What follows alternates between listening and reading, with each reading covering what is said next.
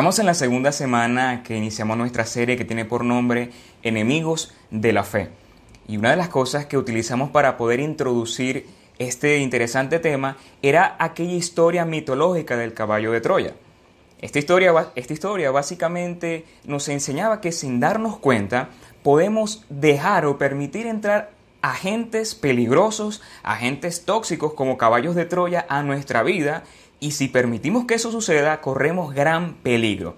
La semana pasada estuvimos hablando de que uno de esos enemigos de la fe era el desánimo y el día de hoy quiero hablarte acerca de nuestro segundo enemigo que tiene por nombre la incertidumbre. La incertidumbre es un enemigo peligrosísimo, tanto como el primero, que se coloca o se introduce en nuestra vida de forma silenciosa y sin darnos cuenta empieza a controlar nuestra mente, nuestros pensamientos, emociones, hasta controlarlo todo. Y es un asunto que tenemos que tomar en cuenta, sobre todo en estos tiempos que estamos viviendo. Entonces, nuestro segundo enemigo tiene por nombre la incertidumbre. Cuando hablamos de la incertidumbre, muchos tratan de definirla y la incertidumbre, en palabras simples, pudiéramos decir que es el desconocimiento sobre ciertos asuntos, muchas veces asuntos futuros, es la poca capacidad de conocer ciertas situaciones, son momentos, o mejor dicho, incertidumbre es un estado de desconocimiento que lamentablemente para nosotros es algo desalentador que muchas veces controla nuestra vida y nuestras emociones. Y ese es nuestro tema que queremos tratar hoy. Incertidumbre es no estar seguros de algo, es sin certeza. Es aquella sensación de duda, de inquietud, de inseguridad por asuntos desconocidos, sobre todo, como dije, de asuntos futuros. Si a mí me pudieran pedir que definiera la incertidumbre, yo pudiera decir estas simples palabras. Incertidumbre es lucha con lo desconocido.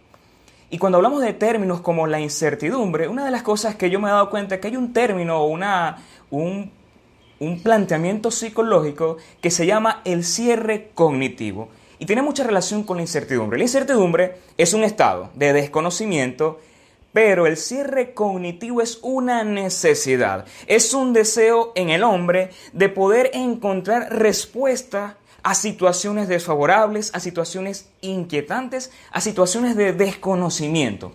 Es un deseo, es una necesidad en el corazón de las personas por obtener respuestas. Y quiero darle, por ejemplo, algunos ejemplos de lo que es el cierre cognitivo. Voy a dar de ejemplos simples a ejemplos más complejos. Por ejemplo, sería nuestro ejemplo número uno. Alguien con cierre, con un elevado cierre cognitivo, es aquella persona que en algún momento del día tuvo alguna discusión con su esposo o con su esposa y nota que su esposa o su esposo está molesto, lo ve callado, lo ve serio y se pregunta qué tendrá. Y empieza a revisarse, ¿será que hice algo? Empieza a pensar, ¿será que cometí un error? ¿Es algo que hizo que se ofendiera mi esposo o mi esposa? Y ve que eh, esa persona especial se acuesta serio y no dice nada y la persona con un elevado deseo de cierre cognitivo se acuesta pensando, ¿qué hice? ¿Qué habrá pasado? Y empieza a tratar de buscar respuestas a esta situación. Te voy a dar otro ejemplo, aquella persona que tuvo una entrevista de trabajo y luego de la entrevista le dicen, bueno, te estaremos llamando y pasa una semana, dos semanas y esta persona que estaba deseosa de obtener el trabajo no encuentra respuesta a por qué no la han llamado y empieza a pensar, a pensar y hasta que no llega a la, a la conclusión o a la certeza de qué fue lo que pasó, está inquieto. Otro ejemplo, que sería un ejemplo personal, en mi caso, yo tengo la costumbre de que todas las noches cuando me acuesto a dormir, yo trato de hacer un repaso de todas las cosas que hice en el día. Pienso, cerré la llave del agua, cerré la hornilla, no, no quedó nada prendido, cerré la puerta por seguridad y muchas veces, por estar pensando en esas cosas, no descansa mi mente, sino que necesito levantarme y verificar porque en mi condición tengo un elevado de alguna forma de cierre cognitivo y hasta que yo no concluya o verifique si esto es verdad, no me voy a quedar quieto. Y muchas veces yo estoy consciente de que yo hice todo el trabajo, de que todo está bien, pero mi mente empieza a dar tantas vueltas y me pone en duda muchas veces y esto me hace intentar de hacer cualquier tipo de cosa. Cuando hablamos de cierre cognitivo, esto muchas veces se ve reflejado en aquellas personas que son perfeccionistas, que son controladoras, que son inseguras y buscan siempre la forma de hacer las cosas tan perfectas, de que no hayan márgenes de error, de que nada se escape de sus manos. Estas personas perfeccionistas muchas veces intentan controlar todas las variables y la realidad es que muchas veces todas las variables no se pueden controlar porque hay asuntos que se escapan de nuestras manos y esto de incertidumbre y también de cierre cognitivo muchas veces habla de nuestra incapacidad de saber, de conocer, de predecir situaciones y lamentablemente esa realidad habla de que nosotros como seres humanos somos seres limitados. Seres que queremos quizás controlar nuestra vida, saber qué va a pasar en nuestro futuro y lamentablemente esa información que no está en nuestras manos solamente Dios sabe, que solamente en el futuro sabremos si realmente esto es o no es. Hablando del cierre cognitivo, para cerrar esta primera idea, muchas personas tienen un alto nivel de cierre cognitivo y otras personas tienen un bajo, bajo nivel. Por eso vas a ver personas que, si utilizamos un ejemplo más delicado, más complejo, pudiera ser aquellas personas que les preocupa la situación de nuestro país en lo político, en lo económico, en lo social, en lo moral, en lo de temas de seguridad. Una persona con un alto nivel de cierre cognitivo está siempre metido en las noticias, revisando, leyendo, sin encontrar paso en aquellas personas que todo el tiempo te están enviando a ti cadenitas de WhatsApp sobre información que muchas veces hasta pudiera ser falsa. Son aquellas personas que están incómodas porque no saben qué va a suceder con su vida, con su nación, con su familia, con su país incluso con esta situación pandémica que estamos viviendo. Fíjense lo peligroso de la incertidumbre. Fíjense lo peligroso de tener un elevado intento, deseo de cierre cognitivo. Y la pregunta es, ¿qué dice la Biblia sobre este tipo de asuntos?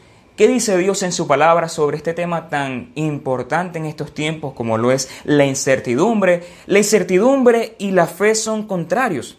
¿Es posible que un cristiano tenga que experimentar incertidumbre o no es no tiene sentido que uno como creyente experimente momentos de incertidumbre? ¿Qué dice la Biblia?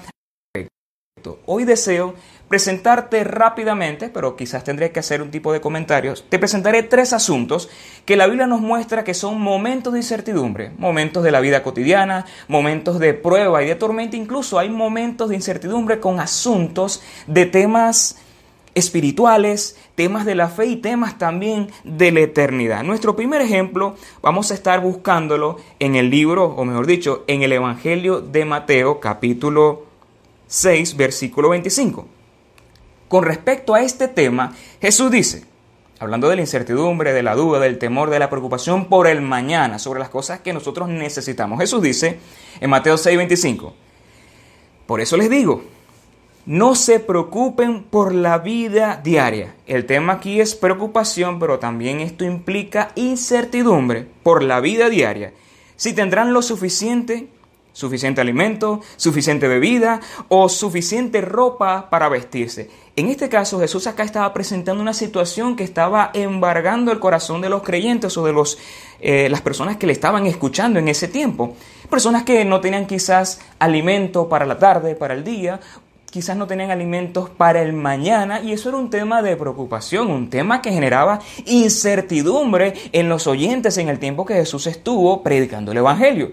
Ahora, esto lo llevamos a nuestros tiempos y es una realidad de que nosotros muchas veces nos preocupemos o estemos preocupados, angustiados o tengamos incertidumbre sobre asuntos futuros. ¿Me va a alcanzar el dinero para hacer la compra de la semana? ¿Tendré lo suficiente para un momento de emergencia? No lo sabemos, pero son asuntos que nos generan incertidumbre y esto nos enseña de que cuando Jesús dice algo es por una razón aparente. Y algo que yo he descubierto en la Biblia es que Jesús era alguien que se encargaba de revelar realidades, de sacar tensiones que habían en nuestros corazones. Y un tema de tensión, ese es este tema de la comida, de la bebida, de qué vamos a vestirnos, de nuestras necesidades básicas. Y una de nuestras necesidades básicas es que comeremos, que beberemos. Jesús dice, ¿acaso no es la vida más que la comida y el cuerpo más que la ropa? Jesús nos está exhortando a que tengamos cuidado con el temor, con la preocupación y en este caso con la incertidumbre. Nuestro segundo ejemplo vendría a ser, ¿qué dice la Biblia sobre la incertidumbre en asuntos de seguridad o de inseguridad? No sé si recuerdan aquella historia donde Jesús estaba con los discípulos en una barca, ellos iban a un lugar establecido Y en medio de ese viaje, en aquella barca, se levanta una gran tormenta. La historia comenta que Jesús se quedó dormido. Jesús se quedó plácidamente dormido y en ese momento dice la escritura, esto está en Marcos capítulo 4, versículo 37 y 38. Dice que se desató una tormenta, una fuerte tormenta, y las olas azotaban la barca, tanto que ya comenzaba a inundarse. Situación de tensión, situación de peligro nos revela la Biblia. Jesús Mientras tanto, estaba en la popa durmiendo sobre un cabezal. Así que los discípulos lo despertaron. Imagínense momento, imagínense ese momento. Jesús está con los discípulos compartiendo, conversando. Jesús se va a dormir y cuando Jesús se duerme, comienza una gran tempestad donde muchos de estos discípulos que eran pescadores, que sabían que era estar en el mar, en el agua, sabían qué significaba esta tormenta estos hombres se asustan, se preocupan, empiezan a experimentar incertidumbre porque no sabían qué iba a suceder con su vida. ¿Se iban a hundir? ¿Estaban en peligros? ¿Qué iba a hacer Jesús en ese momento? No lo sabían y esa incertidumbre provocó en ellos una reacción lógica que posiblemente pudo haber sido la reacción de cada uno de nosotros si estuviéramos en ese momento con Jesús y los discípulos. Los discípulos se levantan, llaman a Jesús y le gritan, Maestro, no te importa que nos estamos ahogando. Muchas veces nos podemos encontrar en momentos de incertidumbre que puedan estar atentando contra nuestra vida, contra la seguridad de los nuestros, de nuestra familia, de nuestro entorno. Y en estos tiempos que estamos viviendo, para nadie es un secreto que hemos tenido que experimentar incertidumbre en asuntos de este tipo, en asuntos de seguridad. Y el tercer ejemplo pudiera ser un ejemplo de incertidumbre en asuntos espirituales, en asuntos de eternidad. Resulta, vamos a hablar de una carta del apóstol Pablo. Esa carta es primera a los tesalonicenses. Para los que no conocen muy bien el contexto de esta carta, los creyentes de Tesalónica eran creyentes, pudiéramos decir, creyentes nuevos en la fe. Estaban comenzando su transitar en el camino cristiano, estaban apenas siendo educados por los líderes, estaban siendo enseñados por el apóstol Pablo. El apóstol Pablo tuvo que salir lamentablemente de esa, de esa localidad y hubo preguntas que ellos quizás no tenían respuesta. Y una de las situaciones que esta carta nos muestra es que los cristianos de Tesalónica había un tema que ellos desconocían. Ellos sabían que Cristo venía por ellos, que Jesús iba en algún momento a llamar a su iglesia, pero ellos tenían una duda, un momento de tensión y de incertidumbre, y era que ellos no sabían qué iba a suceder con aquellos hermanos cristianos que habían muerto en el Señor. Es decir, aquellas personas que habían colocado su confianza en el Señor, pero que habían muerto. Ellos tenían la duda de que cuando Jesús viniera por la iglesia, ¿qué iba a pasar con ellos? Ellos entendían que Jesús iba a venir por los que estaban vivos, pero ¿qué iba a suceder con aquellos que murieron? Era un tema de incertidumbre, un tema de tensión y de preocupación. Y el apóstol Pablo les da unas palabras maravillosas en 1 Tesalonicenses 4:13. Pablo dice, hermanos, no queremos que ignoren lo que va a pasar con los que ya han muerto. Está hablando de los creyentes que habían creído en Jesús, pero que habían muerto, para que no se entristezcan como esos otros que no tienen esperanza. Una persona que no tiene esperanza, que se entristece, es que no está anclado a la fe de Cristo. Es aquel que no es salvo y que lamentablemente no tiene esperanza para luego de esta vida. En cambio, los creyentes en Jesús saben que llegará un momento donde Jesús vendrá por ellos y los que han muerto, como la Biblia revela y el mismo, el mismo apóstol Pablo enseña, que los muertos resucitarán y los que estaban vivos serán arrebatados. Y esto lo muestra en el contexto del capítulo 4 de primera a Tesalonicenses. Entonces, haciendo un resumen, pudiéramos ver que, en primer lugar, hay situaciones de la vida cotidiana que crean incertidumbre en nosotros. ¿Cuántas veces nos hemos preguntado, ¿me alcanzará el dinero? ¿Qué sucederá si un familiar se llega a enfermar? ¿Tendré los recursos suficientes? ¿Tendré las personas apropiadas para que le hagan asistencia? o nos hemos preguntado asuntos de, tormentas, porque muchas veces cuando la Biblia enseña de que los discípulos experimentaron una tormenta, eso nos enseña a nosotros también, en un sentido figurado, de que se levantarán tormentas en nuestra vida y que tenemos que estar conscientes de que Jesús está con nosotros y de que Jesús nos tiene que dar en algún momento dirección, sabiduría y la victoria si definitivamente confiamos en Él. Pero también hay asuntos que generan en nosotros inquietudes Yo les quiero ser sincero, hay asuntos en la Biblia que, que Dios no lo ha mostrado, hay asuntos que yo desconozco, hay asuntos de la vida cristiana que todavía no entiendo totalmente, pero hay asuntos también que Dios en su momento lo va a responder, me lo va a revelar en su tiempo y si no lo hace en estos tiempos, en la eternidad con Él podré entender. El punto clave de estos tres ejemplos es que Dios muchas veces utiliza circunstancias, utiliza situaciones o eventos para tratar nuestra fe, para hacernos entender que no se trata de nosotros, sino se trata en realidad es de Dios en nuestras vidas, dirigiéndonos, exhortándonos, consolándonos y fortaleciendo nuestra fe. Muchas veces Dios se levanta, se adelanta definitivamente a tantas cosas en nuestra vida para enseñarnos.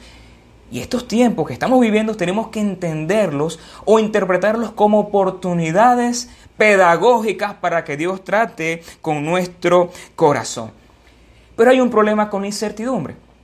Y es que la incertidumbre, si permitimos que entren a nuestra vida como aquellos caballos troyanos y dejamos que echen raíces y que controlen todo lo que es nuestra vida, se convierten en gigantes.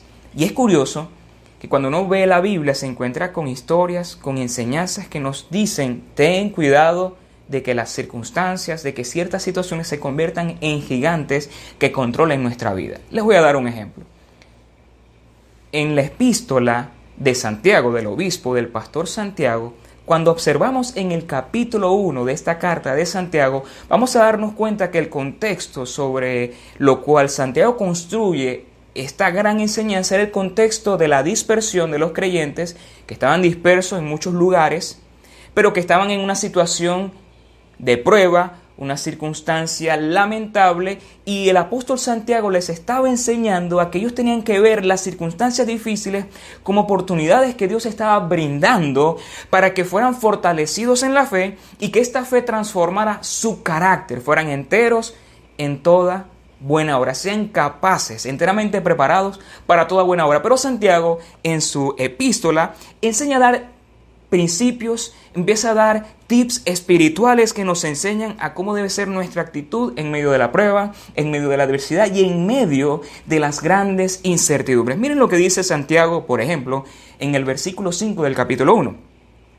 Si a alguno de ustedes les falta sabiduría, pídasela a Dios y Él se la dará, pues Dios da, Dios da a todos generosamente sin menospreciar a nadie. Alguien se preguntará, pero ¿para qué la sabiduría?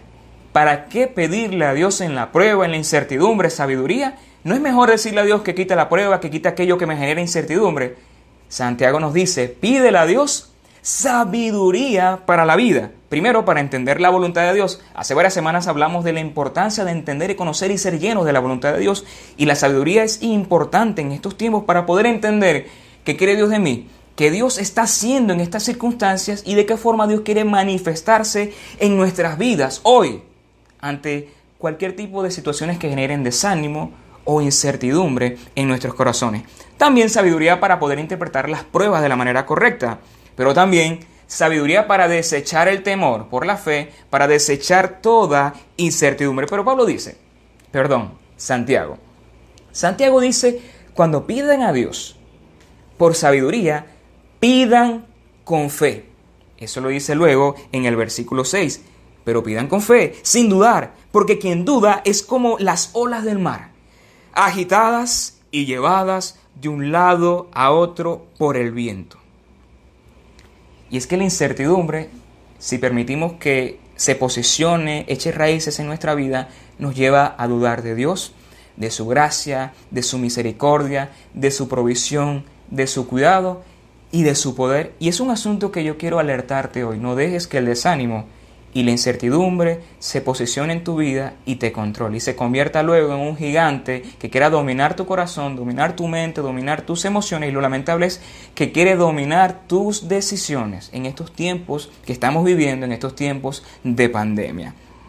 Otra cosa interesante es que Pablo de alguna forma estaba previniendo alguna situación conflictiva en el corazón de los creyentes. Por eso dice, pidan sabiduría, pidan gracia, pidan con fe, no duden porque quien duda es como una persona que es llevada de un lado a otro como las olas del mar, del mar.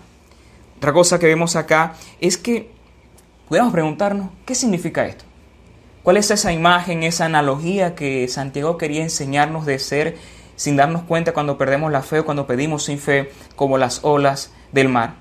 Alguien que experimente este tipo de situaciones está en una constante incertidumbre, es víctima de sus circunstancias, se convierte en un barco sin vela, en un barco sin timón, en un barco a la deriva. Y te quiero decir algo, Dios quiere ser el director y el capitán de tu barco. Pero lamentablemente nosotros queremos sacar a Dios de la ecuación por la incertidumbre y quedamos sin timón, sin vela y nos convertimos en barcos a la deriva de un lado al otro gobernados por las circunstancias. Nos hace esclavo de las emociones de incertidumbre, desgasta nuestros pensamientos, nuestras emociones. De alguna forma yo quiero decirte que la incertidumbre, si le das espacio en tu vida, lo vuelvo a decir, de que eche raíces, vendría a ser una cárcel en la cual nosotros nos hemos metido. Y creo que para eso Dios no te ha llamado. Dios te ha llamado que vivas una vida, una vida en plenitud, una vida de gozo en Él. Y creo que de alguna forma todos hemos experimentado incertidumbre. Pero el punto, el punto es, no es que hayas experimentado, en algún momento experimentes incertidumbre, sino es que vivas en incertidumbre y que esta situación, este estado emocional se convierta en un estado del corazón que controle tu vida, que gobierne tu vida, se convierte en un gigante que te quiere aplastar. Y la Biblia nos da herramientas para poder vencer estas circunstancias. Otra cosa interesante que veo acá en la Biblia es que cuando Pablo habla de las personas de poca fe que son arrastradas, también él lo relaciona con un tipo de creyentes o de personajes que Pablo les llama, mejor dicho, Santiago les llama hombres de un corazón dividido, hombres de doble ánimo. Alguien de doble ánimo es que tiene las lealtades divididas, que un día cree, un día no cree, un día está bien con Dios, un día se hace enemigo de Dios, un día dice que va a caminar con Jesús y otro día camina con otro que no es Jesús. Esa es la persona que el, escritor Santiago dice es un hombre de doble ánimo, es un hombre con un corazón dividido, con lealtades divididas. Y el problema es el corazón. Cuando tu corazón no está bien, hay peligro. Cuando tu corazón tiene algún problema, algún defecto, necesita ser atendido. Y la semana pasada te dije, necesitas atender tu corazón. Hoy quiero repetírtelo. Necesitas atender tu corazón si te sientes muy desanimado, si sientes que la incertidumbre gobierna toda tu vida. Y cuando un corazón está enfermo, hay que atenderlo. El pastor Ilcías, desde hace un mes más o menos, ha estado sintiendo algún tipo de malestar en su cuerpo y haciéndose revisiones descubrió que en su corazón había un problema y que necesitaba hacer un tipo de atención. En esos exámenes que él se hizo, le dijeron que él necesitaba un marcapaso, que su corazón no estaba bien. Para el pastor, esa noticia fue algo que lo impactó, no se lo esperaba, pero él responsablemente de su vida de lo que Dios le había dado, que era su vida misma, él asumió el compromiso de tomar acciones necesarias y buscó la forma de colocarse un marcapaso. Este marcapaso le ayudó a qué? A fortalecer su corazón y en momentos de inquietud, él tenía que tratar de buscar la fortaleza en qué? En este marcapaso. En un sentido espiritual, cuando nuestro corazón no está bien, cuando nuestro corazón está enfermo por el desánimo, por la incertidumbre, necesitamos el marcapaso de Dios. ¿Y sabes cuál es ese marcapaso? La fe en Jesús. Esa fe es aquel marcapaso espiritual que cuando nos desanimamos, se nos caen los brazos, caemos en incertidumbre, nos da un chispazo de energía, de vitalidad, de esperanza, de confianza en aquel. Y ese marcapaso que es la fe, Dios lo provee a través de su palabra. Y hay algo interesante que uno ve en la Biblia y está en Efesios capítulo 6, versículo 16. Y estas palabras lo dice el apóstol Pablo. Además de todo, tomen el escudo de la fe con el cual pueden apagar todas las flechas encendidas del maligno. ¿Qué es lo que dice el apóstol Pablo acá en Efesios a esta iglesia? Tomen el escudo de la fe. Para Pablo la fe era un elemento indispensable. Lo vemos en todas las epístolas del apóstol Pablo, lo vemos en toda la Biblia, la fe, la confianza en Dios, la confianza en Jesús. Otra cosa interesante que podemos ver acá, y lo dije la semana pasada, es que el, en, el interesado número uno en ver tu vida destruida, en verte enfermo, en verte afectado espiritualmente, emocionalmente, es el diablo, es el enemigo, y él está, como dice la escritura, como león rugiente, pero también como un enemigo que está buscando formas de atacarte. El texto de Efesios dice que él está lanzando, pudiéramos utilizar esta ilustración, está lanzando dardos. Pero no solamente un dardo cualquiera, es un dardo encendido. Y esta palabra griega como de dardo en realidad es velos, que significa cualquier tipo de armamento a larga distancia, como una flecha, como un proyectil, en estos contextos como un misil, peligrosísimo que está buscando la forma de atacarnos espiritualmente y la única forma de hacerle frente y resistir es con el escudo de la fe. Por esa razón el escritor de Veros dijo que es la fe. Es la certeza de lo que se espera, es la convicción de lo que no se ve. Ahora, cuando la Biblia nos enseña a tener fe para vencer cualquier tipo de circunstancia, nos está diciendo que tengamos fe, pero no fe en la fe, sino en quien sustente esa fe. Es confianza en Jesús, en todo lo que Él es, en todo lo que Él dice, en todo lo que Él promete, en todo lo que Él prometió en su palabra que va a ser a favor de sus hijos. Es fe en las promesas que están escritas, que están en las escrituras que nos llenan de ánimo, de fortaleza y cuando venga el momento malo tengamos el escudo siempre a la mano para poder resistir cualquier tipo de ataque. Ataque a distancia con la intención de dañarnos espiritualmente. Y ese es el punto clave de la enseñanza de hoy.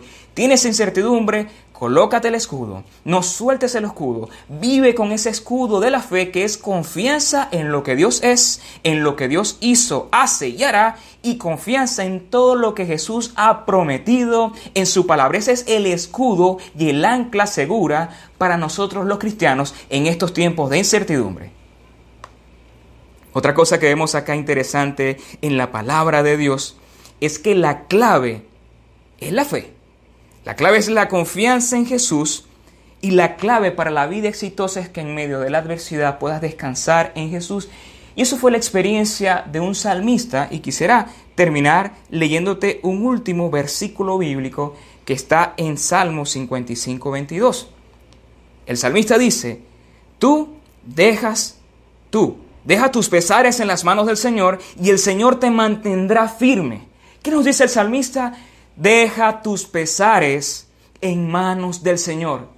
Lo mejor que puedas hacer hoy es dejar toda ansiedad, toda preocupación, toda incertidumbre en manos de aquel que todo lo puede, en manos de aquel que te cuida. Dice, el Señor te mantendrá firme. El Señor no deja a sus fieles caídos para siempre. Aquí el salmista no está diciendo que no tendremos pruebas, que no tendremos dificultades, que no nos desanimaremos, que no tendremos momentos de incertidumbre. Él dice que en medio de tus circunstancias Dios te va a sostener si colocas en Él tu confianza, si descargas en Él todo aquello que te está afectando anímicamente. Y quiero cerrar con la experiencia de un hombre. Su nombre fue Hudson Van Venter. Fue un profesor y supervisor de las escuelas de arte de Pensilvania. Un hombre con una interesante carrera artística y musical pero también era un hombre comprometido con su iglesia local. Pero también era un hombre que se debatía entre dos decisiones. Él no sabía si seguir haciendo lo que él hacía, dedicado a las artes, dedicado a la parte artística, enseñando, siendo maestro, o dedicarse como misionero en la obra evangelística, porque él descubrió que Dios le estaba llamando. Y la historia comenta que este hombre en ese momento de incertidumbre, de debate interno, en ese conflicto que él experimentó de saber qué decidir, qué era lo que Dios quería para él, en un momento de incertidumbre, esto se convirtió en un valle de incertidumbre que duró más o menos cinco años. Luego de eso él descubrió que la única forma de poder romper con incertidumbre era responder al llamado de Dios. Y él decidió dedicarse a las misiones. Él, dedicó de este, él decidió dedicarse al servicio evangelístico. Tiempo después unas personas le preguntan sobre su testimonio y él dice las siguientes palabras. Por muchos años tuve momentos de tensiones y de incertidumbre hasta que decidí rendirme a los brazos de Dios. Fue en ese momento de rendición donde Dios empezó a escribir en mi corazón una nueva canción y este canto le he llamado Yo me rindo a Él. Un canto hermoso, un himno significativo que nos recuerda que sea la situación que estemos viviendo, lo mejor que podemos hacer es levantar nuestra bandera blanca en señal de rendición y decirle a Dios como en este canto, yo me rindo a Él. Y quiero cerrar este tiempo hablándote de este canto y pidiéndote que junto a mí podamos entonar este hermoso canto, este hermoso himno que nos recuerda la importancia de, sea las circunstancias que estés viviendo, la mejor decisión que puedes tomar hoy es rendirte a Jesús. Esa es mi invitación hoy, en medio de la incertidumbre. Ríndete a los pies del Maestro.